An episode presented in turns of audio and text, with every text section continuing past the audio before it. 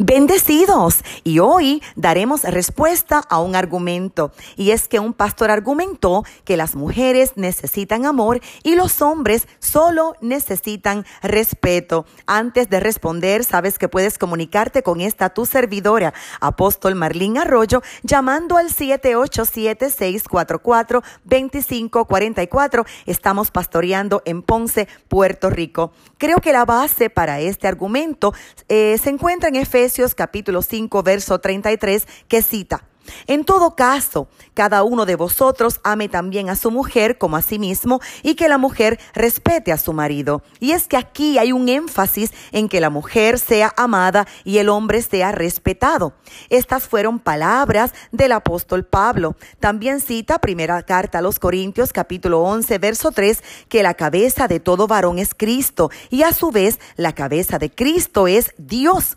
Así que para Jesús es un honor y un placer respetar y sujetarse al Padre Eterno. Asimismo, debe ser un privilegio para el hombre respetar y sujetarse a Jesús. Y cuando este hermoso orden ocurre, es maravilloso para una esposa respetar y sujetarse a ese hombre de Dios. El respeto es sumamente importante para un varón porque Dios lo diseñó posicional, mientras que a la mujer Dios la diseñó relacional.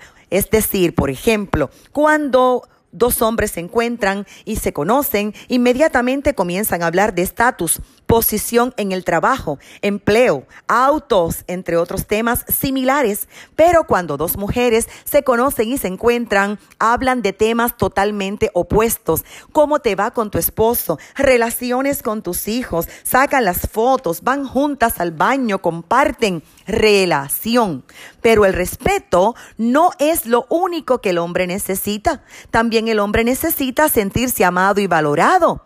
Para que los casados sean felices, deben poner en práctica el consejo citado en Romanos capítulo 12, verso 10, que dice, en amor fraternal, ténganse tierno cariño unos a otros, en cuanto a mostrarse honra unos a otros, lleven la delantera.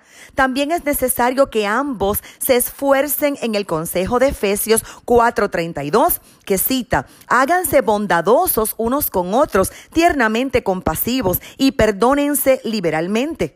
Aún en el caso de los hogares donde el hombre todavía no tiene a Jesús en su corazón, la primera carta del apóstol Pedro, capítulo 3, versos 1 y 2 nos enseñan que la esposa continúe practicando el respeto. Cita la Biblia, esposas estén en sujeción a sus propios esposos a fin de que si algunos no son obedientes a la palabra, sean ganados sin una palabra por la conducta de sus esposas, por haber sido ellos testigos oculares de su conducta casta junto con su profundo respeto. Y si el esposo no responde al respeto, respeto, todavía nos quedan más armas, como por ejemplo el amor. Ese amor que es sufrido de acuerdo a la primera carta a los Corintios, capítulo 13, versículo 4. Lleva la situación con amor y paciencia, con humildad y apacibilidad, como cita Efesios, capítulo 4, versículo 2. Pero